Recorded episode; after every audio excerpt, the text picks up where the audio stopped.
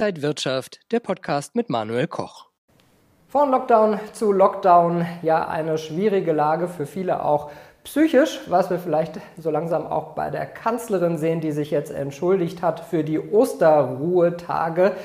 Aber auch die Wirtschaft leidet stark. Darüber sprechen wir heute beim XTB Market Talk und zugeschaltet aus Frankfurt ist mir jetzt der Marktanalyst Max Winke. Max, grüß dich. Grüß dich, Manuel. Max, es kommt jetzt zwar nicht der Oster-Lockdown, aber wir sind ja weiterhin mittendrin. Was kostet denn das alles für die Wirtschaft? Das wird jetzt erstmal wieder verschärft und äh, verlängert und äh, das äh, Institut der deutschen Wirtschaft hat hier das mal ausgerechnet. Und äh, der dritte Lockdown könnte uns äh, circa 2,5 äh, Milliarden Euro pro Woche kosten. Für das erste Quartal 2021 wird ein Schaden von 50 Milliarden Euro äh, berechnet ähm, und äh, bei den Gesamtschaden für äh, die Corona-Krise für die deutsche Wirtschaft liegen wir bei ungefähr 250 Milliarden Euro, also eine Viertelbillion Euro. Und wir müssen auch nochmal die vorgelegten Daten des ähm, Finanzministeriums erwähnen. Äh, da gab es nämlich nochmal die, äh, ja, das neue Update und äh, hier haben sich die Corona-Schulden um 35 Prozent erhöht und äh, zwar auf 1,32 Billionen Euro.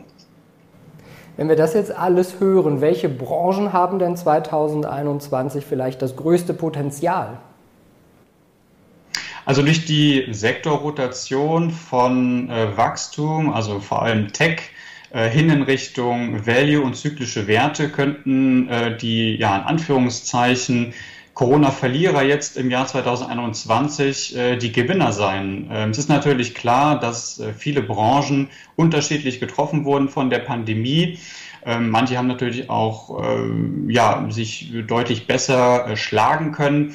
Ähm, aber die Ausgangslagen sind letztendlich sehr unterschiedlich. Äh, was die Branchen angeht, es ist ganz klar, Reisen, Tourismus, Unterhaltung, Freizeit, Dienstleistung, Industrie, aber auch eben die Finanzwerte.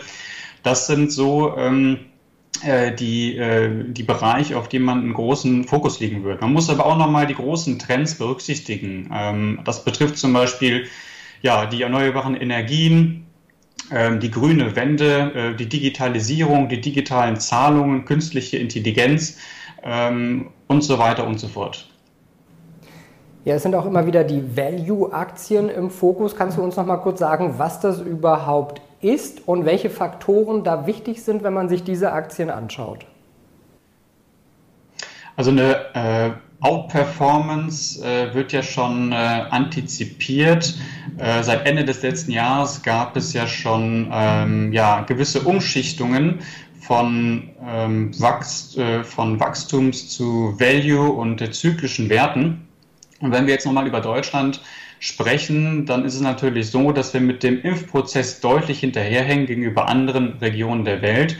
Und äh, daran wird sich jetzt eben auch äh, der Erfolg dieser Titel ähm, eben entscheiden. Das heißt, ähm, wir müssen versuchen, die Zahlen runterzubekommen, indem wir den Impfprozess beschleunigen, das Tempo erhöhen, ähm, weil je länger wir im Lockdown bleiben und äh, je länger die Beschränkungen anhalten, desto äh, stärker bremsen wir natürlich die Konjunkturerholung.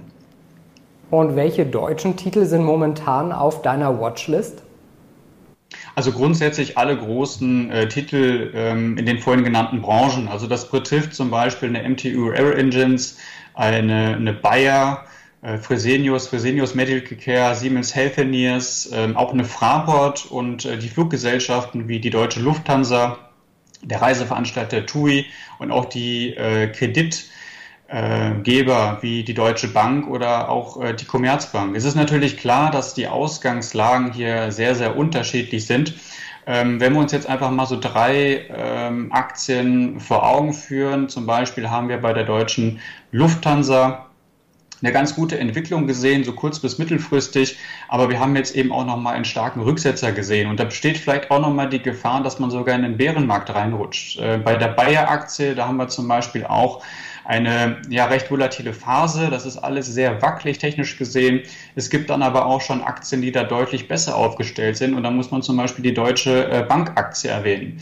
Ähm, haben einen, äh, eine aufsteigende Dreiecksformation Also etwas, was ähm, ja für weitere Anstiege spricht. Also wir haben eine Reihe an höheren Tiefs und auch mal wieder die 10-Euro-Marke gesehen. Ähm, und so kann man eben vielleicht versuchen, ähm, ja, sich äh, die besten Titel hier rauszupicken und eben auch zu schauen, äh, dass man ähm, ja, die Aktien dann auch im, zum richtigen Zeitpunkt erwischt. Wie können sich denn Anleger jetzt am besten aufstellen? Wie sollten sie ihre Strategie wählen? Also was alle Aktien, wie ich gerade genannt habe, gemeinsam haben, ist, es gibt sehr viel aufzuholen und äh, die Rekordstände sind äh, teilweise Meilen äh, weit entfernt. Ähm, man kann natürlich jetzt argumentieren, verhältnismäßig kann man hier günstig einsteigen, aber ich denke, das ist äh, jetzt nicht unbedingt eine äh, erfolgsersprechende äh, Strategie. was man jetzt einfach ähm, wissen muss, ist, dass die meisten Aktien kurz- bis mittelfristig doch ganz gut performt haben.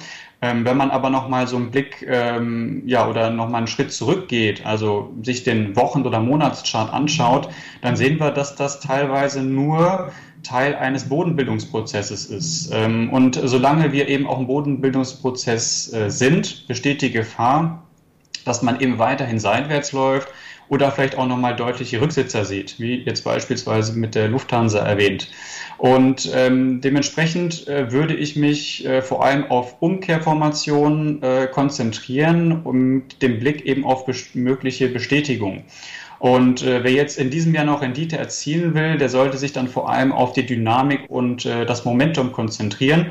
Also ruhig auch mal in, ähm, in eine Aktie investieren, die vielleicht schon ein bisschen besser gelaufen ist, äh, denn das sind eben auch oftmals die Titel, die auch zukünftig besser performen, ähm, aber natürlich auch im Hinterblick behalten, äh, dass andere äh, Aktien da eben auch äh, aufholen können ähm, und dementsprechend natürlich immer eine Watchlist haben und ähm, ich sag mal Tag für Tag oder Woche für Woche ähm, sich das Ganze eben genau anschauen. Sagt der Marktanalyst Max Winke. Max, danke dir nach Frankfurt. Sehr gerne. Und Ihnen und euch, liebe Zuschauer, vielen Dank fürs Interesse. Das war der XTB Market Talk für diese Woche. Mehr Infos gibt es noch auf xtb.com. Dankeschön, alles Gute und bis zum nächsten Mal.